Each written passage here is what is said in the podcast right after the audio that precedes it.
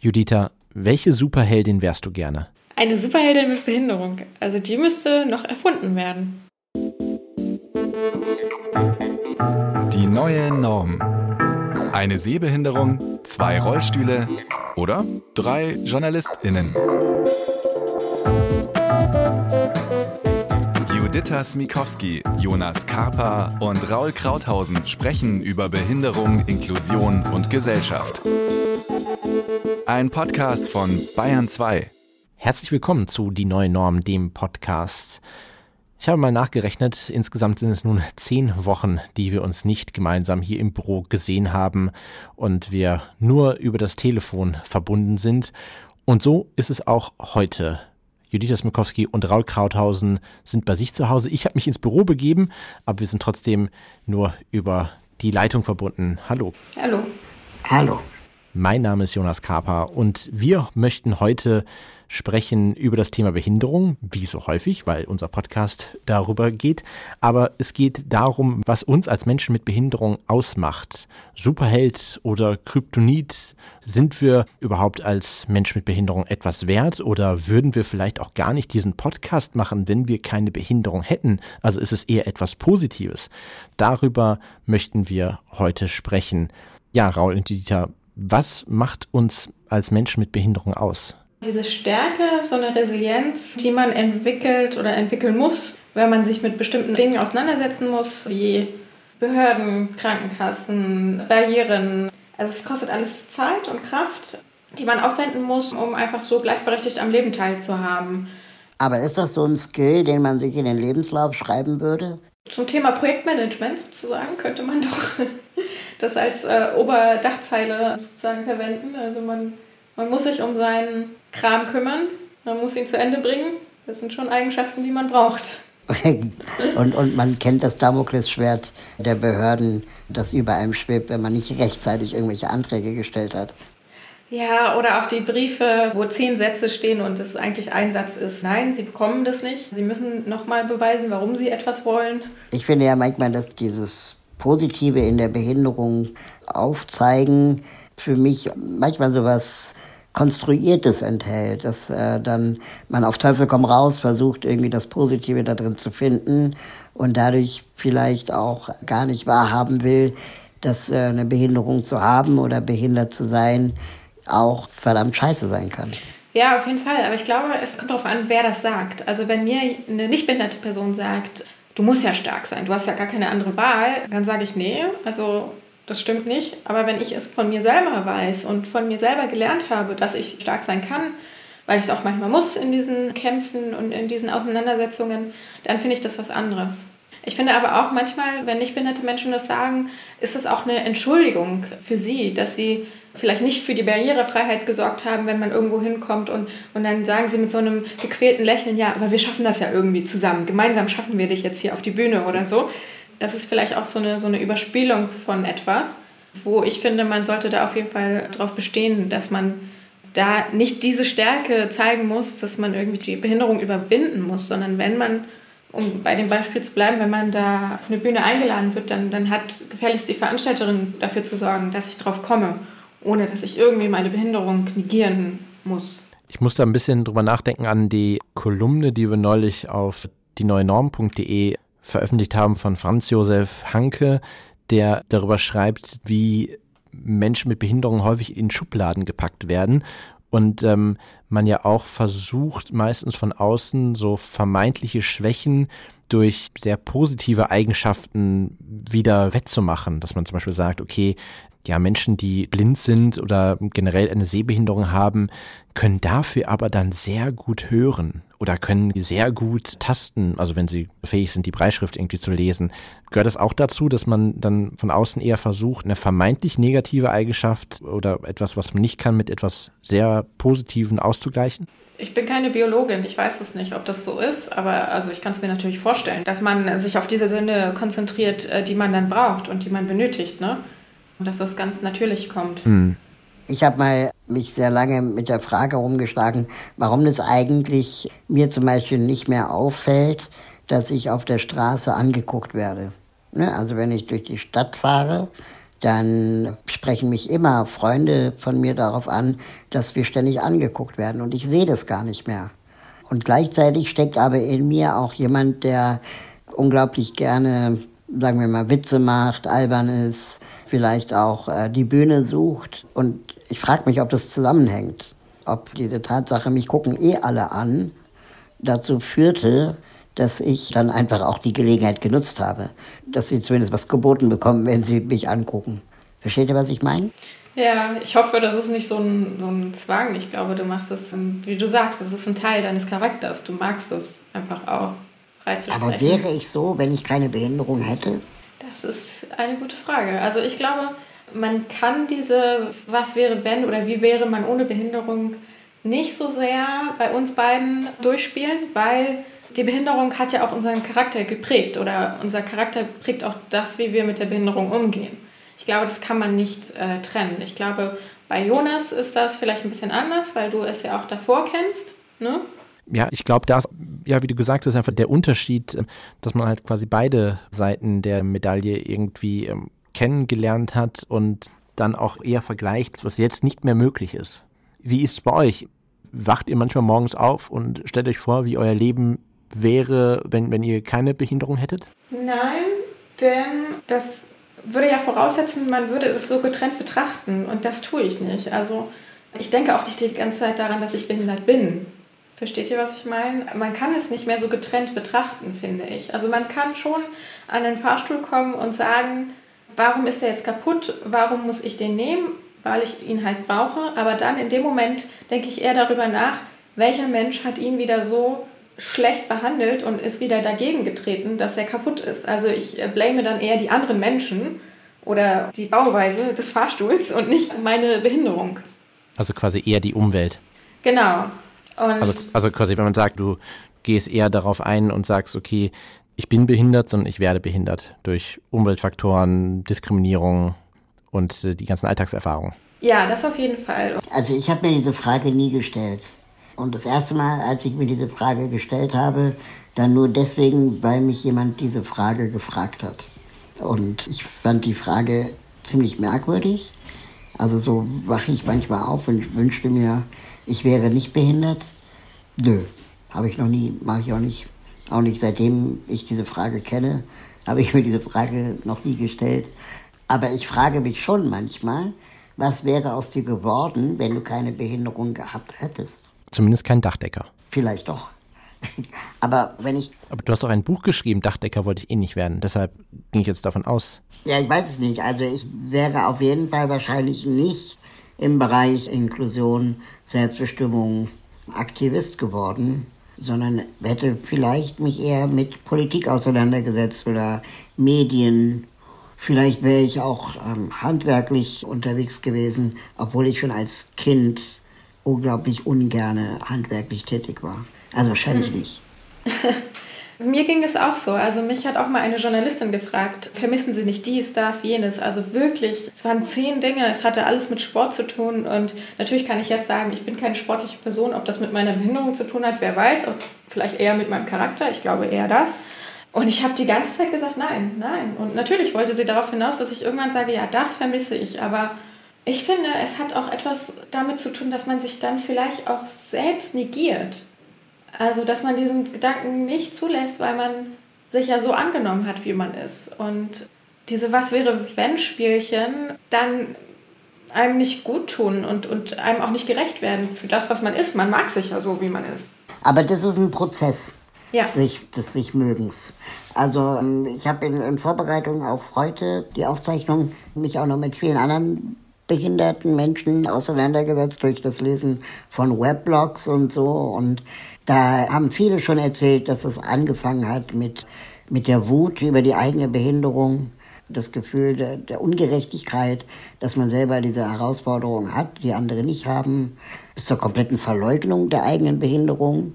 Ich mache das trotzdem, bis hin zur Weigerung, die eigene Behinderung überhaupt zu sehen und dann so zu tun, als wäre man einer von den anderen und verausgabt sich vielleicht auch beim Versuch, keine Ahnung, im Konzert bloß nicht auf der Rolli-Tribüne sitzen zu müssen, sondern einfach ganz normal mit den anderen im Publikum zu sein, aber dadurch das ganze Konzert verpasst. Oder dass man sagt, nee, ich muss nicht auf Toilette, weil es keine rollstuhlgerechte Toilette gibt, aber in Wirklichkeit muss man wohl. Und dieses permanente Weigern, die eigene Behinderung zu sehen, auch schon ein Großteil meiner Jugend war. Und ich dann später erst im jungen Erwachsenenalter verstanden habe, dass ich das alles gar nicht muss. Und wenn man jetzt so auf Instagram oder sonstigen Social Networks liest über Body Positivity, du musst dich selbst lieben, Self-Care und so weiter, finde ich, wird das auch nicht dem gerecht, was ich damals gefühlt habe. Weil mit der eigenen Behinderung zu hadern, nicht automatisch ins Gegenteil umschlagen muss, die eigene Behinderung zu lieben, sondern es reicht, sie zu akzeptieren.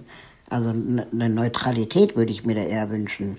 Die wäre für mich völlig ausreichend. Aber ist das nicht quasi ähnlich mit dem, was Judith eben gesagt hat, dass man vielleicht jetzt nicht mit der eigenen Behinderung hadert, also mit, mit der Tatsache, sondern mit dem, was das quasi für Konsequenzen hat. Also, dass man eher auf die Barrieren, die man stößt. Man ist eigentlich vielleicht sogar mit sich selbst im Reinen, aber erst dann fängt man an zu zweifeln oder seine eigene Behinderung nicht zu mögen, weil einem das immer und immer wieder durch Grenzen, die einem aufgezeigt werden, gezeigt wird, tagtäglich.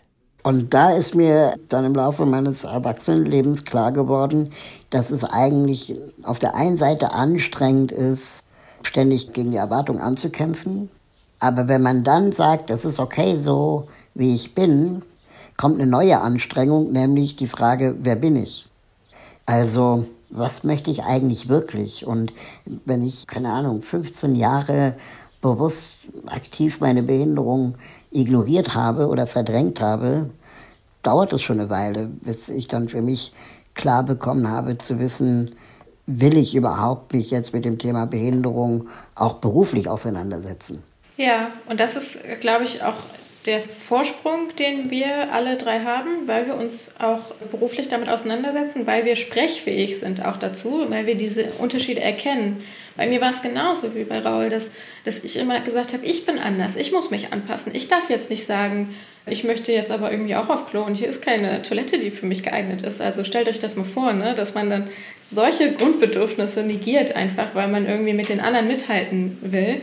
Und da müssen wir einfach drüber sprechen, dass wir diesen Prozess gemacht haben, dass wir mittlerweile auch drüber sprechen können und dass wir nicht diese Überkompensation machen, ne? was ja viele machen, so dieses, ach, ich bin ja einfach nur anders. Ne? Nein, es müsste nicht heißen, ich bin anders, sondern die Welt müsste viel mehr für mich machen, für meine Bedürfnisse machen, weil es viele gibt wie mich. Und da nicht immer so von sich selber auszugehen, dass man das alles kompensieren kann, dass das alles ja kein Problem ist, sondern wirklich auch die Forderungen an die Umwelt zu stellen. Und das ist schwer. Das ist schwer, als, auch als junge Person natürlich. Gleichzeitig würde ich aber zum Beispiel nie sagen über mich, dass ich meine Behinderung 100% angenommen und akzeptiert habe. Ja, warum nicht? Weil ich glaube, das kann niemand über sich selber sagen. Egal, ob eine Behinderung vorliegt oder nicht. Ich kann mir schon vorstellen, dass wir alle irgendwie mit uns in Zweifel sind, hadern, Dinge an uns nicht mögen, lernen zu akzeptieren oder vielleicht auch nie akzeptieren werden. Dass ich das Leute, die, die von sich aus sagen, sie sind mit sich und ihrer Behinderung voll im Reinen, mit Vorsicht genieße. Ja.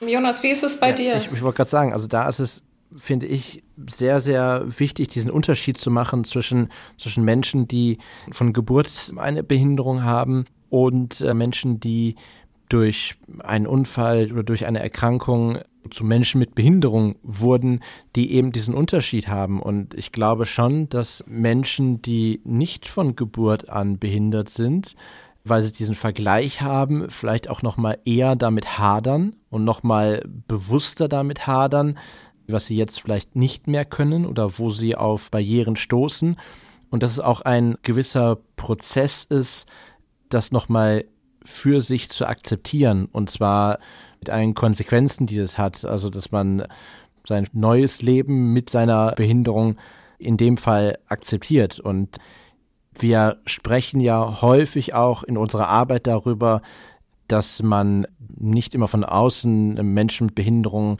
versuchen sollte, zu heilen, sie an die nicht behinderte Mehrheitsgesellschaft anzupassen, sondern so, Judith, wie du es gesagt hast, dass sich die Welt oder die Gesellschaft eher einstellen sollte auf die Bedürfnisse von Menschen mit Behinderung.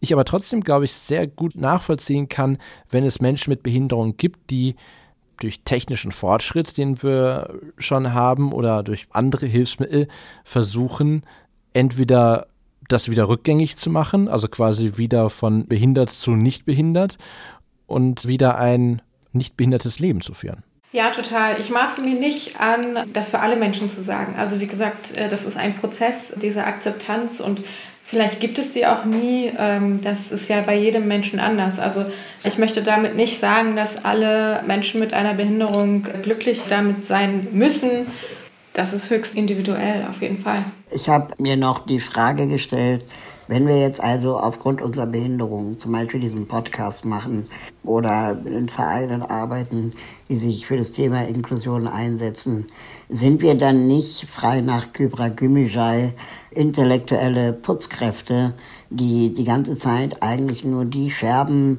auffegen, die meistens nicht behinderte Menschen hinterlassen? Und wäre diese Trennung von Behinderung und, und Beruf oder Charakter oder, oder was aus uns noch hätte werden können, erst dann möglich, wenn, wenn wir nicht diese Aufräumenarbeit machen müssten? Sag mal ein Beispiel, wie du das meinst. Also, dass nicht behinderte Menschen über uns sprechen? Also, nee, zum Beispiel, dass wir setzen uns für, keine Ahnung, vorurteilsfreie Berichterstattung über Menschen mit Behinderung ein, weil es besser ist, dass wir das machen, als wenn es nicht Behinderte machen. Aber gleichzeitig könnten wir ja auch Journalistinnen sein zu ganz anderen Themen, da wir aber den Bedarf gesehen haben, dass über Behinderung es auch große Probleme gibt in der Berichterstattung, äh, wir uns diesem Thema gewidmet haben. Ja, das auf jeden Fall. Das ist ja dieser Teil der Arbeit, genau den wir machen bei die neue Norm wo ich manchmal auch so ein bisschen erbost bin, wenn ich andere behinderte Menschen sehe oder, oder höre, was sie manchmal sagen, wo ich mir denke, mit deiner Aussage machst du gerade sehr viel kaputt, weil wir ja leider alle in eine Gruppe gesteckt werden.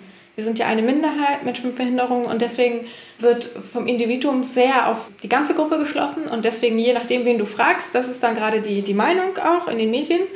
Und da denke ich mir manchmal, ja, okay, du hast uns jetzt einen Bärendienst erwiesen, aber da in dem Moment sehe ich die ja auch als eine Gruppe an ne? und sage, der individuelle Mensch darf nicht diese Meinung haben, sonst schlägt das auf uns zurück, auf alle anderen. Ne? Also man ist da so ein bisschen in dieser Repräsentation auch gefangen. Aber muss man dann also als behinderter Mensch Aktivist sein? Also ich, ich finde, dass dass es grundsätzlich auch so ein kleiner Teufelskreis ist. Also quasi, wir haben ja auch häufig den Leitsatz nicht ohne uns über uns. Heißt also, dass wir als Mensch mit Behinderung eben diese Themen Behinderung, Inklusion besetzen wollen, aber eben auch quasi eigentlich dorthin wollen, eben nicht ausschließlich über Behinderung und Inklusion zu berichten oder zu sprechen, weil man ja auch noch, noch viele andere Interessen hat, wo man ja auch drüber sprechen kann und eben kein Berufsbehinderter in dem Sinne ist.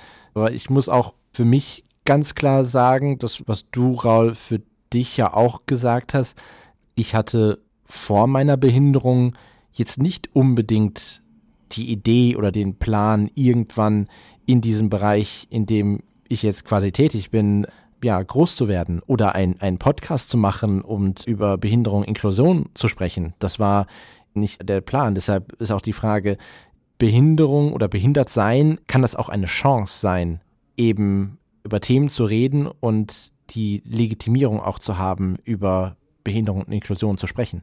Ja, natürlich haben wir die Legitimierung. Und ähm, ich finde, dadurch, dass wir drei das machen, zum Beispiel diese Arbeit, gibt es vielleicht draußen irgendwo eine Wirtschaftsjournalistin, eine Architektin mit Behinderung, die das einfach machen kann, ihren Job, ohne dass sie über Behinderung sprechen muss. Wobei ich das bezweifle, weil man muss, glaube ich, immer ein bisschen darüber reden. So, schon allein, wenn es um Termine geht, um, um komme ich rein, ist das barrierefrei, das Gebäude. Also man muss schon immer ein bisschen darüber sprechen. Aber ich wünsche es mir sehr, dass es diese Personen gibt und dass wir nichts von ihnen wissen, dass sie eine Behinderung haben, sondern dass sie einfach ihren Job machen. Also und deswegen machen wir den anderen Job. Als, als Menschen, also was ist das, was es als, als Mensch mit Behinderung ausmacht? Wir sagen ja häufig, die Behinderung ist nur ein kleiner Teil unseres Lebens. Ganz am Anfang haben wir darüber gesprochen, ob man die Eigenschaften oder das Durchsetzungsvermögen, den Kampfgeist, den man teilweise als Mensch mit Behinderung haben muss, um in der Gesellschaft äh, seine Rechte zu bekommen, man das sogar vielleicht in eine Bewerbung reinschreiben könnte oder auch, auch sollte, dass das so eine große Eigenschaft ist. Aber ist es das, was es uns ausmacht? Oder ist es nur die kleine, die kleine Randnotiz? Ich glaube schon, dass es ein Rucksack ist, den man mit sich trägt, der einem manchmal schwer vorkommt, manchmal leicht, manchmal vergisst man ihn, dass man ihn äh, drauf hat, aber er ist ein Teil von einem. Ich denke darüber nach gerade. Ich glaube, man muss es unterscheiden zwischen Geburtsbehinderten und Menschen, die ihre Behinderung im Laufe des Lebens erworben haben. Sicher ist sie bei beiden ein Teil von einem, die Behinderung, aber ich glaube, bei dem einen ist sie noch mehr in der Veranlagung drin als bei, bei der anderen Person. Also da, wo ich eben den Vergleich habe, kann es schon sein, dass es etwas ist, das von außen an mich herangetragen wurde und ich dann jetzt in der neuen Situation wie so einen Rucksack jetzt mit mir rumtrage, den ich nicht loswerde. Aber ich zum Beispiel empfinde das gar nicht als Rucksack. Mhm. Weil es ein Teil von dir ist. Also es ist nicht auf dir drauf, sondern in dir. Genau, wie, wie mein Geschlecht vielleicht oder so. Heißt Beantwortet das, das die Frage? Morgens nicht aufwachst und dir wünscht, irgendwie eine Frau zu sein. Also es gibt Menschen, die das tun, aber bei mir ist das die Frage nicht gewesen. Und ähm, deswegen frage ich mich, ob man sowas jemandem nicht auch einreden kann. Also wenn ich das sehr oft gefragt werde oder wenn man mich als Kind das oft gefragt hätte, ich vielleicht dann schon auch mit mir selber mehr ins Zweifeln gekommen wäre. Ja, das kann ich mir auch vorstellen. Also bei mir waren es eher die Fragen, äh, warum kannst du nicht laufen oder warum siehst du so aus, wie du aussiehst? Und wenn du diese Fragen immer gestellt bekommst, dann festigt sich da ja auch ein Blick davon, dass man irgendwie anders ist. Ne? Also ich werde auch sehr oft gefragt, wann hast du gemerkt, dass du anders bist? Das habe ich nicht gemerkt, das wurde mir gesagt. Ich habe es im Sportunterricht gemerkt, aber ja, davor war mir das auch nicht klar. Manchmal beneide ich aber zum Beispiel Menschen mit Behinderung, die etwas ganz anderes machen, als sich mit dem Thema Behinderung beruflich zu beschäftigen, denen es auch egal ist. Zum Beispiel Wolfgang Schäuble, ja. Also nicht, dass ich ein großer Fan seiner Arbeit bin, aber ich finde es, sagen wir mal so, ich würde mich für sein Recht einsetzen, aus voller Überzeugung, das zu tun, was er gerne tun möchte, jenseits von Behinderung. Ja, aber das ist ja das, was ich gesagt habe. Ne? Also wir machen den Job, damit andere das so machen können.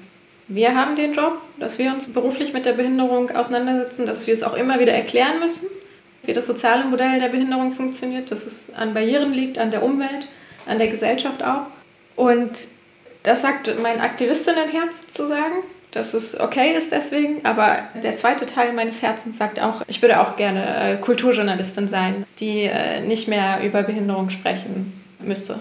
Ja, es klingt so ein bisschen wie eine Bürde. Ja, und deswegen bin ich dann aber auch wieder auf die Wolfgang Schäubles dieser Welt so ein bisschen sauer, wenn sie sozusagen in dieser privilegierten Position sind und dann nicht. Ja, wobei es da auch nochmal der, der, der Sonderstatus ist, dass er schon in seiner Rolle als, als bekannter Politiker war, bevor es dieses Attentat auf ihm gab, wo die Folge ist, dass er im, im Rollstuhl unterwegs ist.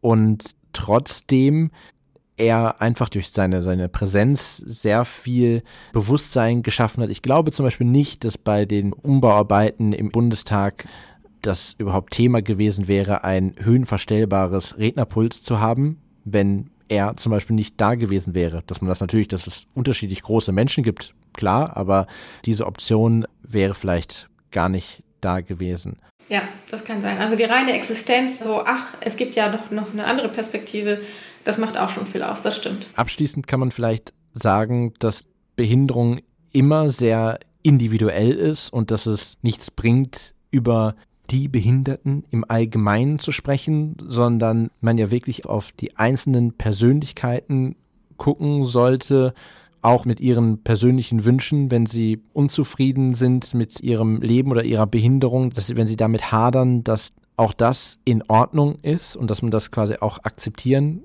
kann, nur dass halt es auf die Dauer anstrengend ist, wenn Menschen mit Behinderung versuchen, ihr Leben so anzupassen, um in der Gesellschaft eben nicht äh, diskriminiert zu werden oder auf Barrieren zu stoßen. Und dass man natürlich grundsätzlich, dadurch, dass wir keine Vergleichswelt haben, auch nicht sagen könnten, wie wäre es für uns, wenn wir ein Leben ohne Behinderung führen würden, genauso wie sich andere Menschen, glaube ich, auch nur sehr schwer eben da rein versetzen könnten, wie es wäre mit Behinderung. Außer sie machen vielleicht ein Rollstuhlexperiment. Wenn ihr weitere Interessen habt an Artikeln, die wir gelesen haben zu dem Thema, dann findet ihr die auf www.dieneuenorm.de in unseren Show Notes und ihr könnt uns für weitere Informationen zu unserer Arbeit auch gerne bei Facebook, Instagram und Twitter folgen. Das war's für diese Ausgabe von unserem Podcast Die neue Norm. Wir hoffen, wenn ihr beim nächsten Mal auch wieder mit dabei seid. Tschüss. Tschüss. Tschüss.